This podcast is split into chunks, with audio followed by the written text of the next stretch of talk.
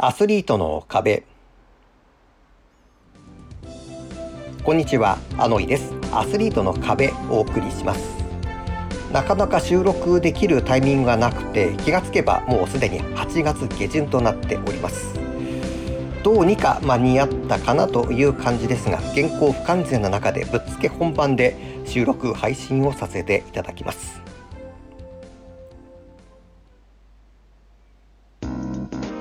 まずは僕のラン報告です。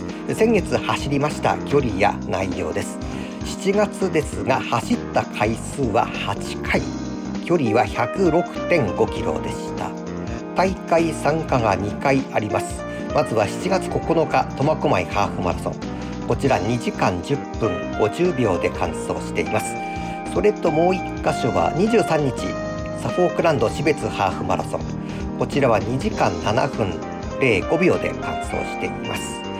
残り6回が練習でしてそのうち2回は車屋に点検に出してその時間で走ってこようということで、えー、札幌駅往復12キロ北エール往復で6キロという2回があります。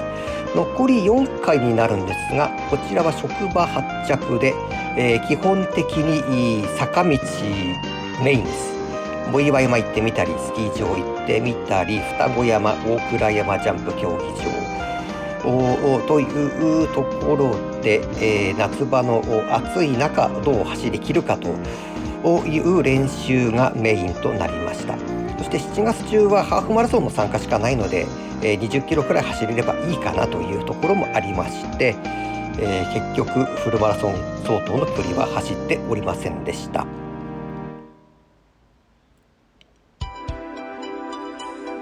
続いて今月の話題です。大会参加報告します。7月ハーフマラソンに2回参加しています。苫小牧と標別です。苫小牧は初参加でした。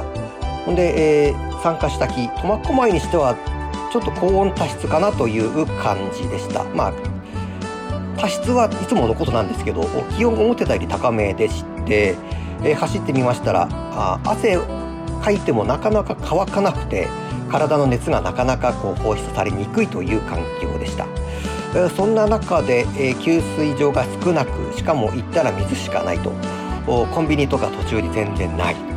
という中で、え挑むことになりましてなかなか苦戦いたしましたが無事に完走できています。それともう1箇所。標別なんですが13年ぶりに参加しています。おそらく暑さ対策だと思うんですが前回出た時よりもスタートの時間繰り上がっておりましたし、えー、宣言時間も長くなっておりました。そしてこの日走ってる間30度には届かずカラッとした暑さで、えー、まあ、無理しなければ完走できるなという確信を持って走りました。でこの2箇所とも仮装して走って、えー、おりまして、え多くの方々の声援いただきまして楽しく走ってくることができました。ありがとうございます。